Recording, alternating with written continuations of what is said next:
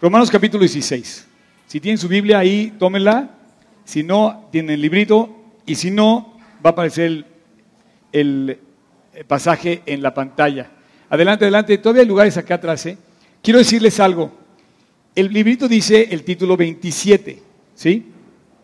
El 27 es el último versículo del capítulo 16, por lo tanto es el, digamos, es el candado, el broche de oro con el que va a cerrar este capítulo, con el que va a cerrar la carta, con el que va a cerrar esta serie para nosotros, que nos hubiera podido inclusive tomar todo el año estudiarla a detalle, o quizá más. Yo te puedo decir que el libro de Romanos eh, podría ser por sí solo una, una eh, escritura, una parte de la escritura que nos podría mantener en nuestra vida cristiana sanos, y trabajando para Cristo durante toda nuestra vida sin necesidad de leer otra cosa más que Romanos. Es un libro muy, muy, muy, muy completo, lleno de bendición en cuanto a la enseñanza y en cuanto a las promesas de Dios y en cuanto a su trato con el hombre en lo individual. Y dice el último versículo, al único y sabio Dios sea la gloria mediante Jesucristo para siempre. O sea, la promesa de todo lo que vemos viene de Dios el regalo viene de Dios, por lo tanto se merece toda la gloria a Él. O sea, toda la gracia la proveyó Dios, toda la gloria la merece Él. Es como si Él fue el patrocinador de todo lo que hizo por, por la salvación del hombre, pues Él se merece toda la gloria. Por lo tanto, este lugar y tu vida debe ser algo que le dé gloria a Dios durante toda nuestra existencia. Así es que si algo le roba la gloria a Dios, estaremos atentando contra lo que verdaderamente debiera ser el, sentir la vida de cada ser humano, darle el honor y la gloria a Dios. Este, me, me encanta esta carta porque, no sé si ustedes, ahí va la pregunta, ¿quién leyó el capítulo 16? A ver, ya. Bien, levante bien la mano, así. Ok. Bueno, tres de esas personas que hayan, que hayan leído el capítulo 16 y que traigan su camiseta de Romanos, pueden pasar aquí al frente para hacer mi, uno, ¿quién más? Dos, ¿ok? Pero con la camiseta. ok, pasen para acá, aquí lo voy a tener de, de, este, de, apoyo para leer. ¿Y quién más falta? Uno. Ok, sale, entonces ahorita. Y no sé si leyeron que lo que es este capítulo es una serie de em, agradecimientos y saludos a una lista de aproximadamente 37 personas, no la tengo bien la cuenta, siempre que haces una lista de agradecimientos es muy difícil, es como la lista de bodas, siempre te faltó alguien, entonces alguien se ofende porque no lo invitaste, ya sabes, pero Dios finalmente hizo la lista y en, esta, en este último capítulo pudiste haber dicho, oye, me voy a saltar porque lo que viene aquí, pues una serie de nombres que ni entiendo, ni puedo pronunciar, ni sé quiénes son, la verdad, tú puedes decir, ni me interesa quiénes son, porque a lo mejor pues, en su casa los conocen y quién sabe quién era este, por ejemplo, ¿quién era este cuate eh, Andrónico? ¿Sabes quién era Andrónico? No, ¿alguien sabe quién era Andrónico? Yo no, tampoco. No me dio tiempo a estudiarlos porque eran 37, entonces no podía yo saber de todos. Sin embargo, Dios revela cosas de él. Por ejemplo, dice, eh, dice, saludad a Andrónico y a Junías, mis, mis parientes y mis compañeros de prisiones, los cuales son muy estimados entre los apóstoles. O sea, no sabemos quiénes eran, pero Dios a través de Pablo los reconoce y los menciona de una manera muy especial. Sin embargo, denme chance antes de entrar a esta lista de personajes que yo quiero entrar con ustedes y que para mí es lo más hermoso de, de este cierre, de este gran cierre. Vamos a leer la parte del 17 al 20, que es como un paréntesis en donde Pablo hace un resumen como doctrinal y a la vez hace una advertencia hacia las personas. La Biblia tiene cosas increíbles, increíbles, impresionantes, que te las van a decir las leyes de los países, los psicólogos, los doctores, los... tienes un buen amigo que te un buen consejo, lo vas a encontrar, el principio lo vas a encontrar en la Biblia. Hoy vamos a leer varias de esas cosas. Entonces, a ver, Cham, pásale tú primero, vas a leer del versículo 17 al 20. Y esto va a ser una parte nada más de la, de la carta. Y me estoy saltando, estoy empezando del final, o sea, estoy, estoy empezando no del principio, pues, pero es a propósito. Dice, más os ruego, hermanos, que os fijéis en los que causan divisiones y tropiezos en contra de la doctrina que vosotros habéis aprendido y que os apartéis de ellos, porque tales personas no sirven a nuestro Señor Jesucristo, sino a sus propios vientres, y con suaves palabras y lisonjas engañan los corazones de los ingenuos. Porque vuestra obediencia ha venido a ser notoria a todos, así que me gozo de vosotros, pero quiero que seáis sabios para el bien e ingenuos para el mal y el Dios de paz aplastará en breve a Satanás bajo vuestros pies. La gracia de nuestro Señor Jesucristo sea con vosotros. Perfecto. A ver tu, playera. ok. Era broma eso, perdóname, disculpa. Este, bueno, eh, este pasaje, este pequeño pasaje que vamos a leer, termina con una frase que repite dos veces en el capítulo. Dice, la gracia, la gracia de nuestro Señor Jesucristo sea con todos vosotros. Para lo que vamos a enfrentar en la vida, honestamente, necesitamos mucha gracia. La gracia no es, una, no es algo pasado de moda, ni, ni es algo que nos robe la, la, la, intensidad del mundo. El mundo nos ofrece cosas que nos hacen muy antojables. La gracia de Dios es más antojable, es la aventura más increíble. Cuando tienes la gracia de Dios, tienes todo a tu favor. Tú necesitas, no necesitas tener menos problemas, necesitas tener más gracia. ¿Sí? O sea, tienes problemas, no necesitas tener menos problemas, necesitas tener más gracia de Dios para salir de los problemas. Por eso cuando Él dice la gracia de Dios, no es una bendición final que debe entrar por una oreja y salir por la otra. La gracia de Dios la debemos anhelar. O sea, Dios dame gracia para enfrentar lo que estoy enfrentando. O sea, Dios no quiere que tú huyas de los problemas, sino que tú los enfrentes. Por eso vas a necesitar su gracia. Y si tú y yo tenemos la gracia de Dios, podemos enfrentar los problemas. Ahora, ¿qué problema tenemos? El primero que dice aquí Fíjate qué interesante problema. Estamos rodeados todos, todos, todos, todos, todos, no, no hay nadie que se escape de un adversario diario, común, frecuente, que se llaman los chismes, las críticas y los malos dichos. Dice versículo 17, dice, mas os ruego, hermanos, que os fijéis de los que causan divisiones y tropiezos en contra de la doctrina. Órale. O sea, hermanos, fíjate ¿quién causa problemas? ¿Quién genera chismes? ¿Quién hace divisiones? ¿Quién genera tropiezos? dice, apártate de ella, porque te están apartando de lo que has aprendido, que es de Dios. Dice, apártate de ellos. No te apartes de Dios, apártate de los chismes, apártate de las críticas. Entonces necesitamos gracia para eso, sí. Eh, otra cosa que me llama la atención es que Dios sabe nuestra realidad, por lo tanto, en el mismo pasaje revela lo que estamos viviendo. Por ejemplo, dice, dice la razón de los chismes y dice la solución a los chismes. Increíble. Es así es la Biblia. Padrísima. Dice, versículo 18. Porque, ahí está la razón, tales personas no sirven a nuestro Señor Jesucristo, sino a sus propios vientres, y con suaves palabras y lisonjas engañan los corazones de los ingenuos. O sea, la razón por la que existen las divisiones, las críticas, los chismes, es porque hay personas que se quieren, que, quieren agradar a sí mismos. Y tú también, y yo también.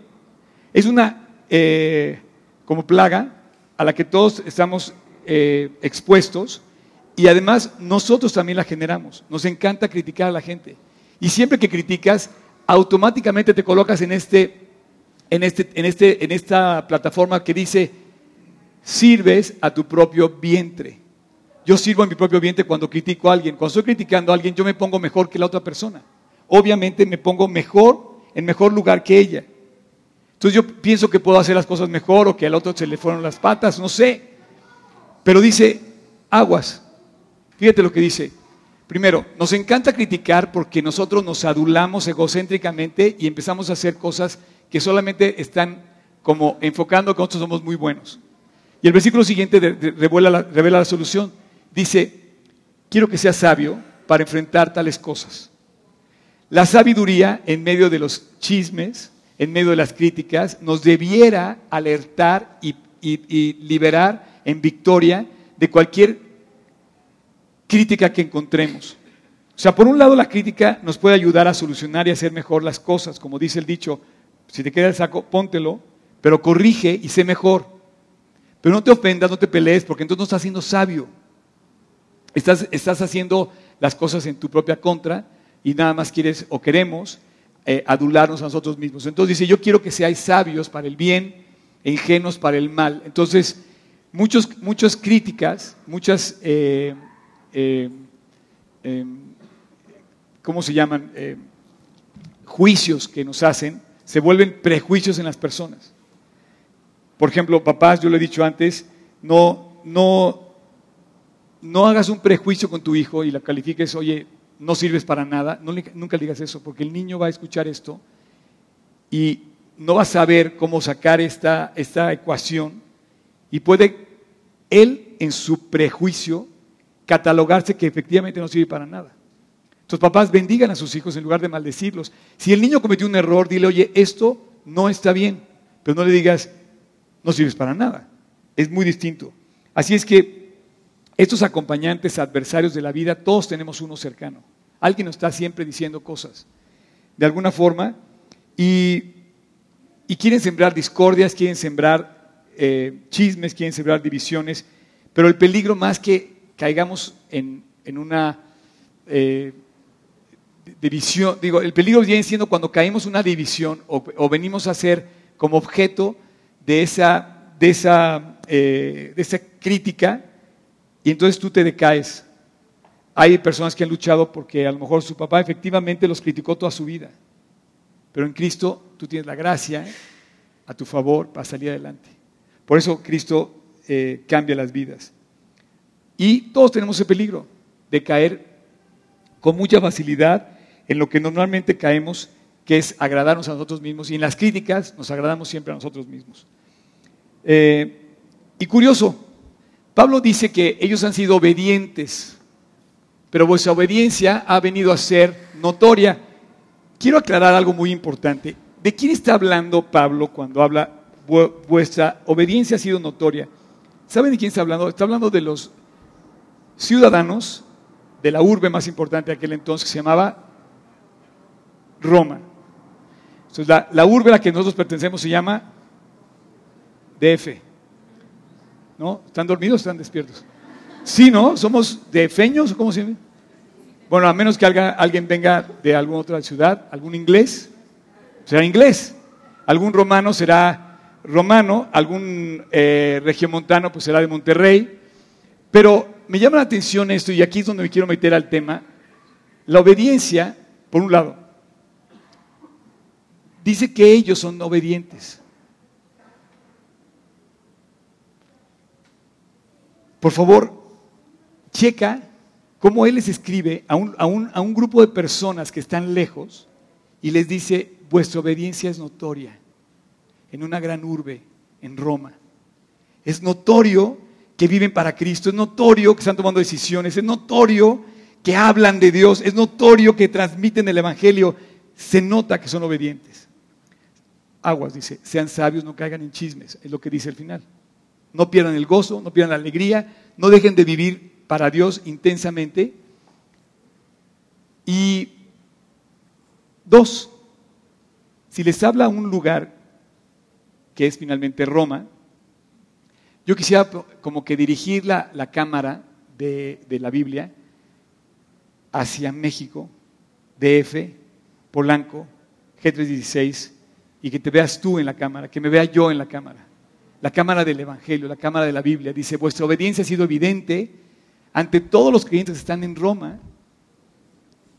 Y hoy estamos hablando de ellos, en Polanco, DF, año 2014, día 20, ¿qué? No, 17, 14 de diciembre.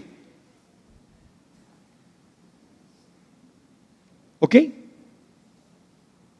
La cámara lo enfocó en aquel entonces pero ahora la cámara quiere, quiero que enfoque hacia acá. De nada sirve que hablemos de los romanos cuando los romanos murieron hace... Estos chavos murieron hace 20 siglos. Pero tú y yo estamos viviendo en su tiempo, en nuestro tiempo, en, en, nuestra, en nuestra nación. No sé si me cachan. Si los romanos eran los romanos, los de Polanco, ¿cómo se llaman? Si los cristianos de Roma eran romanos a los que les escribe esta carta, ¿no? O sea, si los cristianos de Roma se llaman romanos, ¿cómo se llaman los de Polanco? no sé, o sea, yo quiero que tú te veas escrito en el mensaje de hoy. Y a esto voy en el, en el momento que vamos a estudiar en los siguientes versículos. Del versículo 1 al 16 y del 21 al 24, vamos a leer una lista de nombres que la verdad quisiéramos saltárnosla. ¿Quién me confiesa bajo, como dice, bajo, como de aquel momento que llaman para, para, para matar a Pablo, bajo promesa de maldición? Que la verdad se ha saltado las genealogías cuando han leído las genealogías del Levítico, de Números, de Éxodo. Yo también tengo que confesarlo.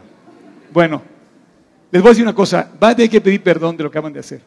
Porque yo también pedí perdón y te voy a decir una cosa, me emociona hablar de esto, con, en buen plan, en buen plan, no se ofendan.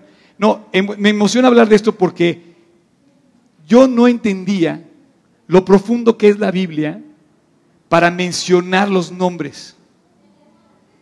Vamos a leer esto que vamos a, vamos a ver. Vamos a ver una lista de aproximadamente 37 nombres. Y, qui- y quisiera que pusieras atención. Vamos a leer primero del 1 al 16. ¿Sí? Os recomiendo además nuestra hermana Febe, la Febe. cual, la cual Van es diaconisa. Van a empezar, van, van a, les apuesto lo que quieran. Perdón, no debo hacer eso. Pero que va a haber un momento en que se va a equivocar en algún nombre. Nomás les pido que no se rían. Ok, nomás no se rían, ¿ok? Va, va, va. Tú puedes.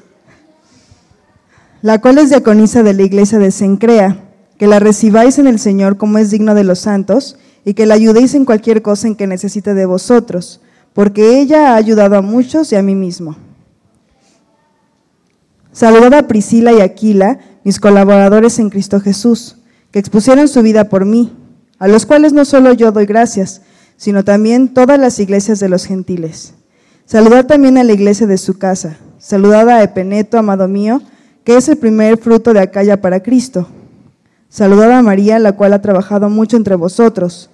Saludad a Andrónico y a Junías, mis parientes y mis compañeros de prisiones, los cuales son muy estimados entre los apóstoles y que también fueron antes de mí en Cristo. Saludad a Amplias, amado mío en el Señor. Saludad a Urbano, nuestro colaborador en Cristo Jesús, y a Estaquis, amado mío. Saludad a Apeles, aprobado en Cristo. Saludad a los de la casa de Aristóbulo. Saludad a Herodión, mi pariente. Saludad a los de la casa de Narciso, los cuales están en el Señor. Saludad a Trifena y a Trifosa, las cuales trabajan en el Señor. Saludad a la amada Pérsida, la cual ha trabajado mucho en el Señor. Te quedan cuatro versículos, vas perfecto. Vas. Órale. ¡Qué estrés! oye! Saludad a Rufo, escogido en el Señor, y a su madre y mía. ¿A Sal- saludar a quién? A Rufo. ¿No? ¿Del 13? Digo. Perdón, sí, vas, perdón. Yo. Va. Saludad a Síncrito, a Flegonete, a Hermas, a Tr- Patrobas, Ya, lo logramos. a Hermes y a los hermanos que están con ellos. Saludad a Filólogo, a Julia, a Nereo y a su hermana. Filólogo, a Julia, Nereo y a su hermana, Olimpas, y a todos los santos que están con ellos. Saludados a los, saludad los unos a los otros con ósculo santo. Os saludan todas las iglesias de Cristo. Ok, lo hiciste muy bien. Yo sabía que alguien se equivoca en tu nombre. A ver, pásale a listo. Entonces lee la, última. Vamos a leer. Por si fuera poco, estos últimos, estos, estos versículos, 16 versículos, nos dieron una lista de aproximadamente 27 nombres. Sin embargo, hace el paréntesis que hicimos ahorita aclarando de estas cuestiones de las críticas y los chismes y que nos apartemos de ellos, que no caigamos en ellos. Y después dice que o sea, aquí manda saludos a los que están allá y ahora manda saludos de los que están con él. Y continúa con una lista como de 8 o 9 personas. A partir del versículo 21.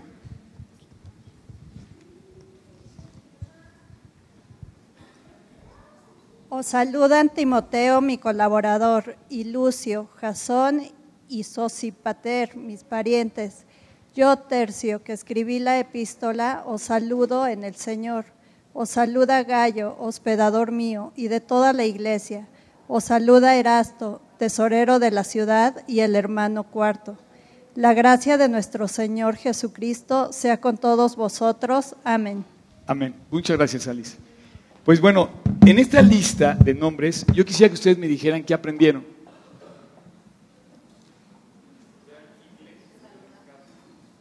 Ok. Iglesias en las casas. Es probable que la iglesia de, Priscila y Aquila eh, era la que se di- dirigía Pablo, era muy probable que era la que estaba en Roma a quien se dirigía realmente. ¿Qué más?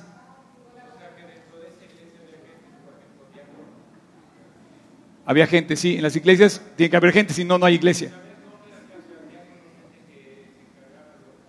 Exacto, hay gente que se encarga de otras cosas. ¿Qué más aprendieron? A ver, a ver, al tiempo. Oh, ok, ok.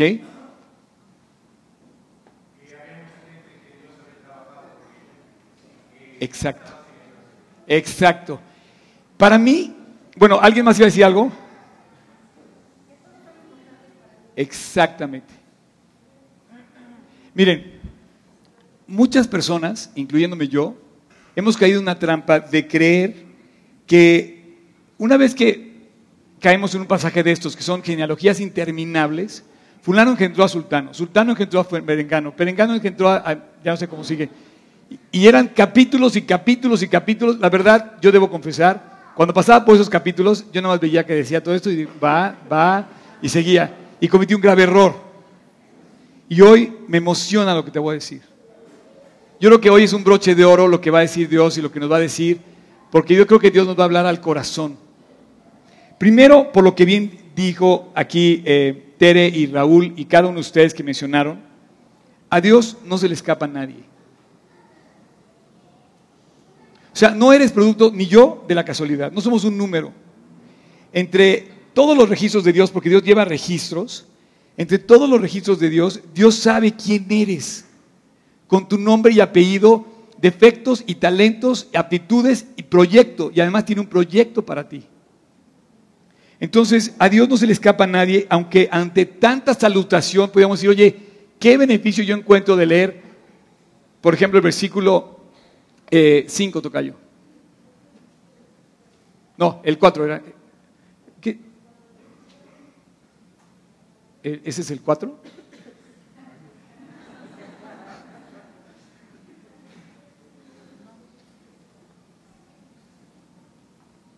Imagínate si no iba a mencionar Pablo a un cuate que dio su vida por él.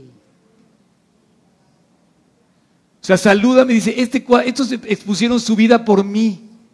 ¿Tú crees que a Pablo se le iba a ir eso de, la- de las manos?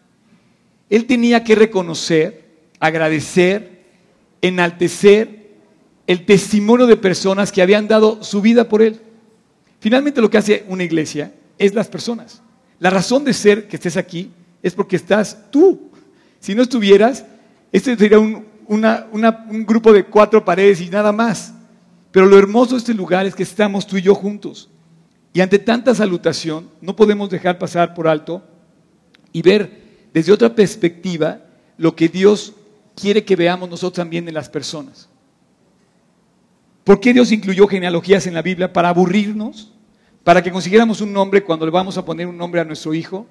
Si quieres le puedes poner este Aristóbulo, ¿no? Eh, o Aristóbula, si es niña.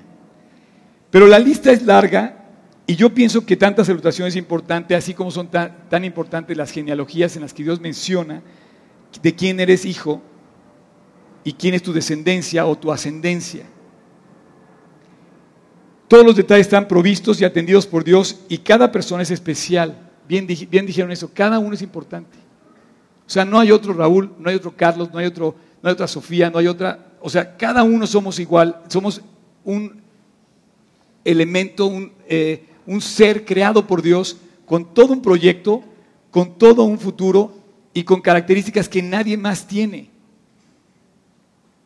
Yo quisiera que te dieras cuenta de lo mucho, de verdad, que Dios sembró en ti. Y que por pretextos, quejas o malos conceptos que has oído de ti mismo, de otras personas, a lo mejor tú mismo te catalogaste en un prejuicio que te, que te sacó de ese proyecto, de ese gran proyecto de Dios.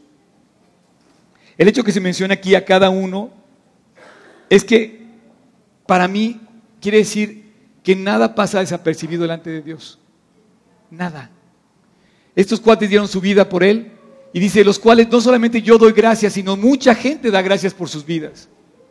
Son personas tan, tan, tan hermosas en su ser, o lo fueron en, el- en la vida de la, de la gente que vivió, los creyentes en Roma, que eran un personaje que tenía testimonio y bendecía a mucha gente en la iglesia de Roma. ¿Tú te has puesto a pensar en ti? ¿Cuánta gente obtiene bendición de ti o maldición de ti? Esto en la escuela es muy común. O sea, tú puedes llevar a la gente a copiar o puedes llevar a la gente a estudiar. No sé en dónde te desenvuelvas, pero en la, tú puedes llevar a la gente a, pagar lo que se debe o a no pagar lo que se debe. Entonces, finalmente, estamos siendo probados en nuestro momento y Dios lleva estos registros y siempre vas a encontrar en la Biblia que Dios lleva un registro de todo. El, Apocalipsis 20 dice, Apocalipsis 20 dice, y los libros fueron abiertos y otro libro fue abierto y fueron juzgados los hombres por las cosas que estaban escritas en los libros según sus obras. Estaban escritos en los libros las cosas que hicieron los hombres. Entonces hay un registro de Dios, sí, lo lleva Dios, sí. Así es que no tenemos que eh, pedirle a Dios eh, que juzgue a alguien, porque Él lo va a juzgar. Finalmente esa es la posición que tiene Dios, de juzgarnos a cada uno. Ahora, en esta salutación que estamos viendo y esta lista de nombres, a mí me refleja, primero con lo que bien dijeron, que todos somos importantes, todos somos importantes. Tú sabes que si eres papá, no hay nadie como tú para tu hijo. Si tú eres papá, nadie como tú para bendecir a tu hijo y para alentarlo, nadie. Si tú eres mamá, tampoco. Si tú vas a ser papá, ve tomando posición del lugar que vas a tener en la vida. En tu escuela, Tienes una posición importante. ¿Te has puesto a pensar lo que hay de ti, detrás de ti? Bueno, ese registro te está formando y un día vas a tener que exhibirlo ante los ojos de la gente, si es que llegas a tomar un puesto ante los ojos de la gente o ante, ante Dios en el tribunal de Cristo, como dice aquí eh, Apocalipsis 20. Así es que todos nosotros vamos a dar cuentas de Dios de lo que hemos hecho. Es más, lo dice el mismo capítulo 14 que estudiamos de Romanos, dice, porque cada uno de nosotros hará a Dios cuenta de sí, de todo lo que hemos hecho. Algún día, que no está lejos, ese día, tú y yo vamos a dar cuentas. Y va a premiar Dios lo que hayamos hecho para Él y lo va a reconocer. Y va a decir, salúdame a fulano porque vivió para Cristo, salúdame a Sultana porque hizo estas cosas. Y sabes qué, como bien dicen las bienaventuranzas, porque nunca se avergonzó de mis cadenas, por ejemplo, dice Pablo, o porque cuando dice Cristo, dice, dichosos, bienaventurados, cuando por mi causa os vituperen y os persigan y digan toda clase de mal contra vosotros mintiendo. Gozaos, porque hay un galardón esperándote para ti. Si vives para Cristo, hay un registro. Y estamos viendo ese registro no puedes pasar desapercibido. Yo eh, eh, me, me emociona muchísimo que el registro no lo llevo yo. Porque cuando hacemos registros nosotros siempre corremos el, riesgo, como en las bodas, ¿sí? Cuando invitas a alguien en las bodas no sabes si invitaste a todos que debiste y si alguien no se te va a ofender porque no lo invitaste.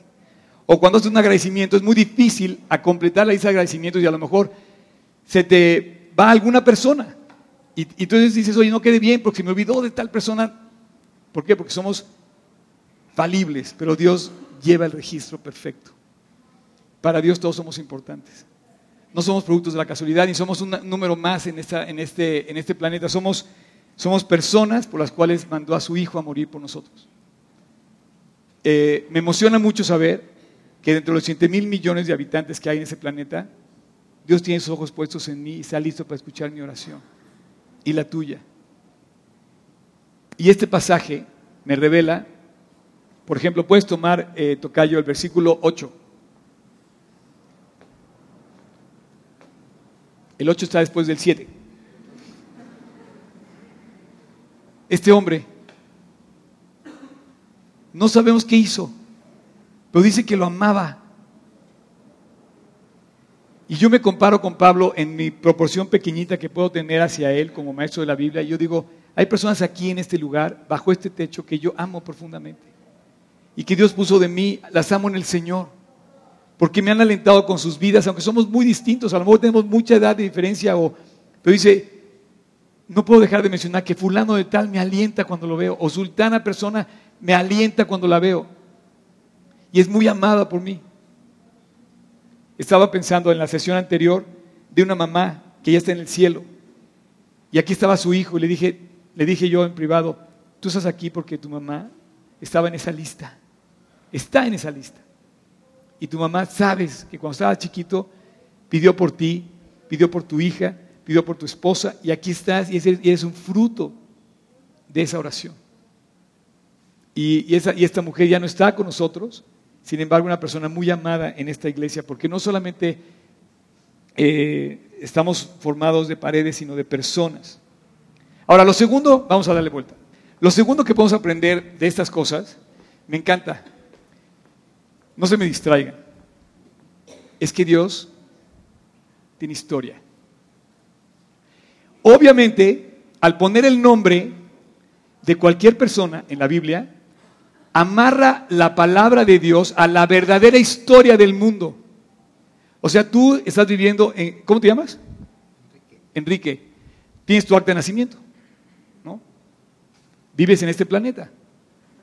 Existes.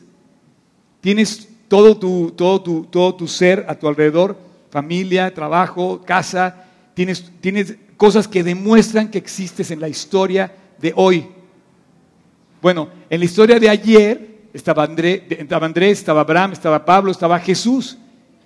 Y al mencionar los nombres, amarra la verdad del Evangelio a la historia real, de tal manera que tú puedes comprobar históricamente la Biblia. Porque tú buscas que existió Carlo Magno, y lo mencionan en las profecías del Antiguo Testamento, dice, oye, wow. Y aparte era, era profético lo que estaba pasando. O, por ejemplo, estudias que existió Herodes, y Herodes está demostrado arqueológicamente, históricamente, entonces dice, oye, la palabra de Dios habla de lo que sucedió en un hecho real, por lo tanto, lo que dice la palabra es verdad. Está increíble, ¿no? ¿O no? Qué curioso que diga la palabra increíble, porque dice como que no se puede creer, pero sí, es muy creíble. Todo demuestra que Dios interactúa con personas reales, reales. O sea, este cuate, ¿cómo se llama? Andrón, ¿Andrómico? ¿Cómo? O sea, este, Febe, Andrónico, Junías, mis parientes, mis compañeros de prisión, los cuales son muy estimados entre los apóstoles. Los apóstoles mismos son personas reales. Cada persona sobre la cual leemos en la Biblia son personas de carne y hueso igual que tú y que yo. Que vivió, respiró en la misma tierra que pisamos tú y yo. Y que además el mismo Jesús, el mismo Jacob, Isaac, Abraham, respiraron el mismo aire que tú y yo respiramos. Por lo tanto, Dios comprueba la historia en los nombres de la Biblia compruebas la historia. Si hubiera un error en los registros de los nombres de la Biblia, entonces la, Biblia estaría equivocada. ¿Sí? ¿You follow me? Ok. Tres. Está increíble esto. Y aquí es donde todavía me, me emociona más todavía. Dios usa a las personas. Este cuate, Andrómico y Junías, mis parientes, ¿Tú los ves como grandes personajes de la Biblia? No, no, eran grandes personajes de la Biblia, eran personales comunes y corrientes. No sé si más comunes o más corrientes, pero la verdad es que Dios los usó.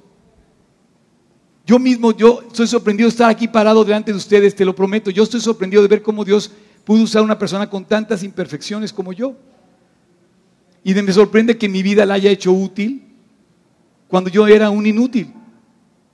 Y de repente digas, oye, qué padre que puedas hacer que el imperio romano, todo el imperio romano, haya sido movido por un grupo de personas que ante los ojos de los prejuicios eran inútiles, pero ante los ojos de Dios fueron transformados y cambiaron la historia. Esta camiseta en, mi espalda dice eh, la, frase de la serie, en un rincón del imperio la historia cambió. ¿Cuándo se iba a imaginar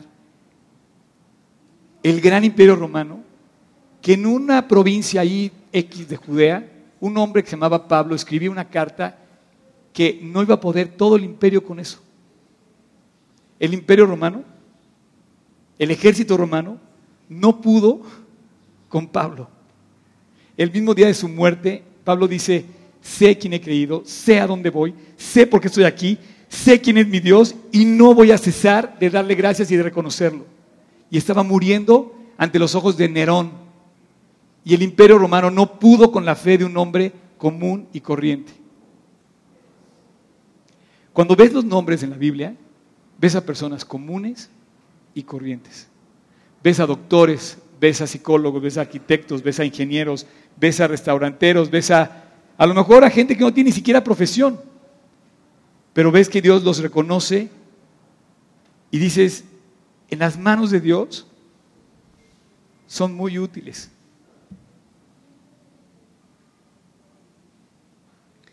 En la genealogía de Mateo, por ejemplo, tú lees capítulo 1 de Mateo, hay grandes hombres de Dios mencionados en la genealogía y hay grandes personas que son reconocidos por sus grandes pecados.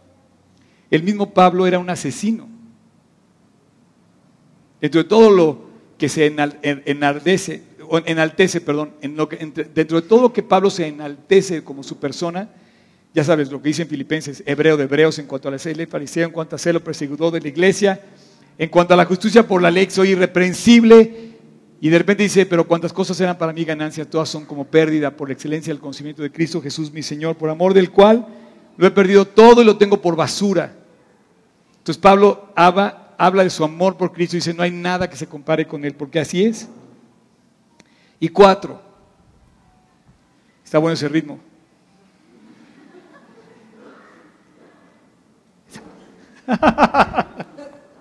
No, perdón, es broma. ¿Sabes qué es broma, Lolita? No, Ok, está. Ok, este. Hay unos ritmos muy buenos. ¿eh? Este, cuatro. Y aquí, por favor, quiero que no se pierdan. Dios inventó y lo plasmó en la Biblia dos, dos cosas que no existen más que en los ojos de Dios. Una es la familia y otra es la iglesia. Ante los ojos de Dios, la familia está conformada por nombres. Padres, madres, hijos, abuelitos, nietos, sobrinos y descendientes. Y a lo largo de la historia tú puedes tener un récord. Eso lo tienen los príncipes y los reyes porque ellos llevan su récord, ¿no? De sangre. Dios lo lleva también. Y en las invenciones de Dios, que fue de sus grandes inventos para el hombre, fue crear la familia, la institución de la familia y la institución de la iglesia.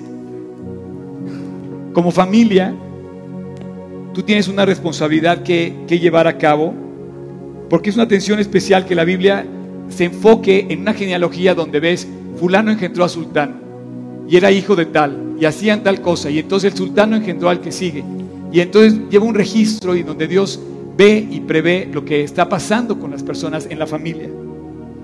Esta bendición se reflejó en, ver que eran descendientes de alguien. O sea, no eras fruto de la casualidad. Tienes una familia a la cual perteneces. Y Dios te permite que formes una familia y entre más sigas los principios de Dios, esa familia va a crecer y se va a fortalecer y va a ser una gran familia. De tal manera que tu apellido va a ser un testimonio, va a ser un orgullo llevar, decir, soy fulano de tal, hijo de fulano de tal, nieto de fulano de tal, y me enorgullece llevar ese nombre.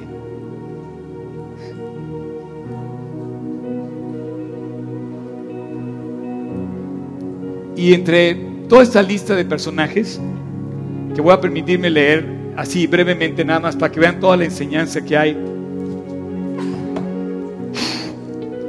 Febe, Priscila, Aquila, Epeneto, María, Andrónico, Junías, los apóstoles, Amplías, Urbano, Estaquis, Apolos, Herodión, Narciso, Trifena, Trifosa, Pérsida, Rufo, Flegonte, Asíncrito, Hermes, Hermas, Julia, Filólogo, Nereo, Timoteo, Olimpas,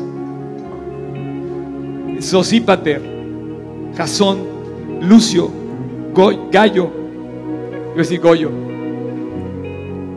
Esas personas fueron los romanos de aquel entonces. Estas personas son los mexicanos de hoy, a los que yo quiero reconocer el día de hoy porque no, no formas parte de la casualidad. Tú estás haciendo historia, no sé cuál, pero estás haciendo. Y cuando menos en esta casa tú hiciste historia. Estas personas de alguna manera hicieron algo porque estés tú aquí sentado hoy.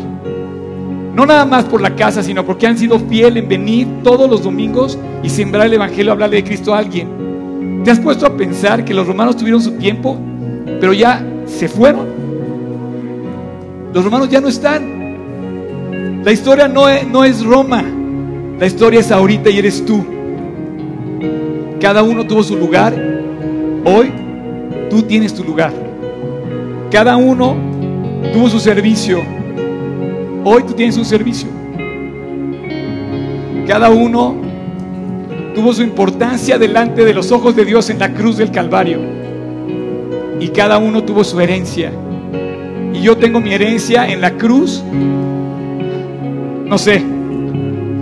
Cada uno tuvo su momento en Roma. Yo te pregunto, ¿cuál es tu momento ahora? Los cristianos de aquel entonces, Pablo les dice que se llamaban los romanos. Mis cristianos se llaman los de Polanco. Es tu momento. Y porque estos nombres no solamente están en esa pantalla, están en el corazón de Dios, porque desde que te formó Dios, sabe quién eres. Y un día tu nombre va a estar escrito en el libro de la vida si es que lo aceptaste y lo reconociste. Y ese nombre, cuando dice, como dice aquel can, yo feliz a mi nombre voy a responder, sí Señor, ahí está mi nombre escrito. No hay nada más hermoso que esté tu nombre en los registros de Dios. ¿Sabes una cosa? Termina este pasaje diciendo algo entre líneas. Es tu momento. Quizás estás más, más valorado por ti o por ti mismo o por ti misma. Pero Dios está dándole vida a algo que estaba muerto. Está dando, de donde no había nada, está surgiendo algo. Y es el testimonio de alguien que existe, que es real, que a Dios le importa, que dio su vida por ti. En la cruz del Calvario te tenía presente. No sé cuántos nombres pasaron por la vida y por la mente de un Dios eterno como Jesucristo, pero todos esos nombres los llevaron a la cruz del Calvario. Este himno que vamos a cantar dice, lo que seco y muerto está, Dios levanta con poder. Donde no había nada, Dios le da vida. Estos nombres son los nombres que Dios me ha dado a mí para que me acompañen en esta aventura. Cuentan con mi nombre también, el mío también pueden contar para acompañarnos en tu aventura, en tu vida. Y ojalá, ojalá que estemos haciendo, estemos de historia.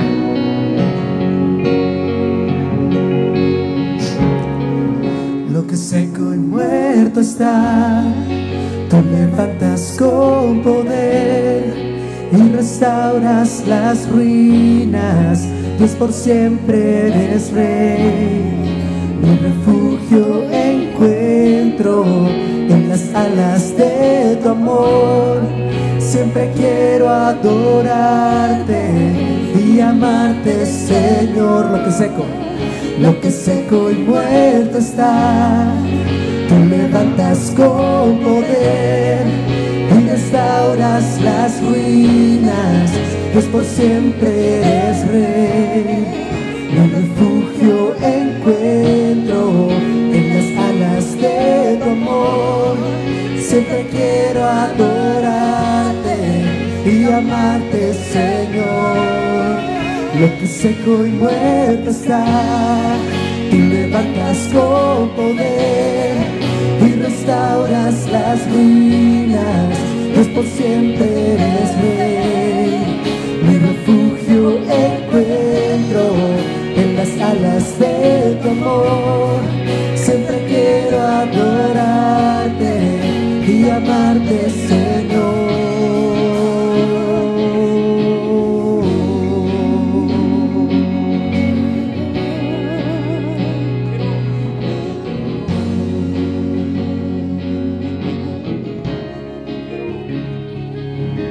hablar de esta doxología final. Quédate ahí tantito, aguánteme tantito, chavos, ahí bajito.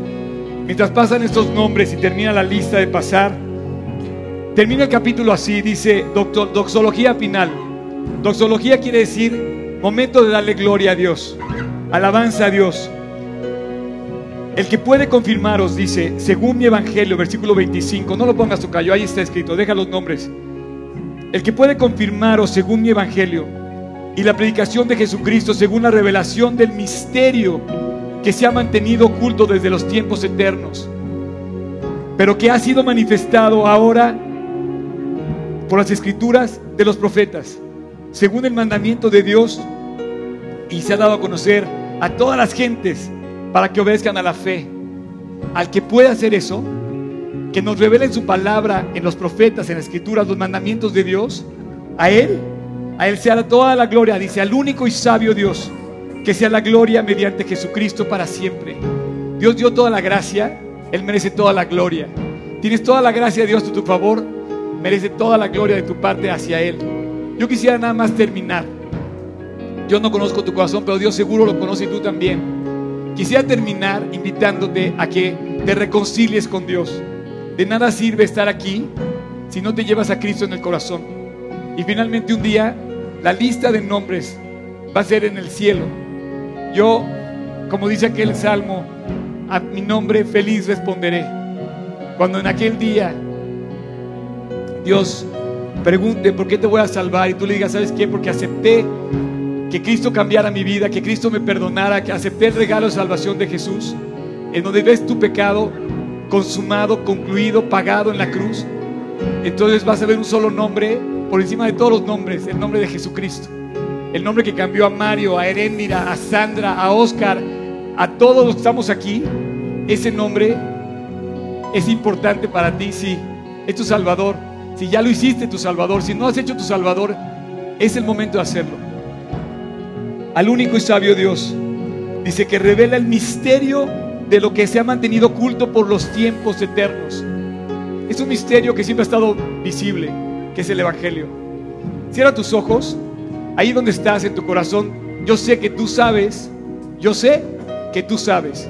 Y yo sé también que Dios sabe quién eres, cómo te llamas, en dónde estás, qué estás pasando, qué bueno tienes, qué malo tienes, qué estás cargando, y ahí en tu corazón también Dios sabe y tú sabes el pecado que hay en tu corazón.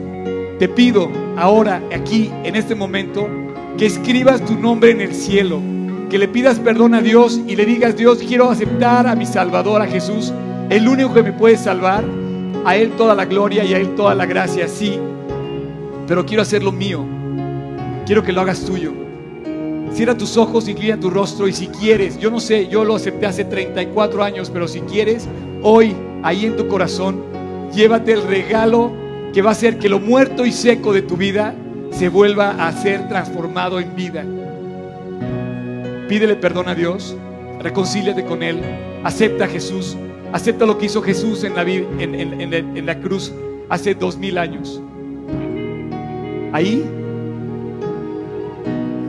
Dile a Jesús estas palabras en silencio, en tu corazón. Repite conmigo, Señor Jesús, te necesito. Quiero salvarme. Perdóname. Cámbiame. Hoy acepto a Jesús en mi corazón. Hoy te invito a mi vida, Jesús. Hoy quiero que pases y me limpies y me cambies. Me tomes de la mano y me lleves cada día del resto de mi vida a obedecerte y a vivir como tú quieres. Hoy te acepto en mi corazón como mi Salvador. Y hoy te recibo en el trono de mi ser para que me dirijas, para que me digas cómo vivir, para obedecerte y para seguirte. Señor Jesús, hoy te hago mi Salvador. Hoy te invito a mi corazón y hoy te hago mi Señor. Quiero obedecerte y seguirte todos los días de mi vida. En tu precioso nombre te lo pido. En el nombre de Cristo Jesús. Amén.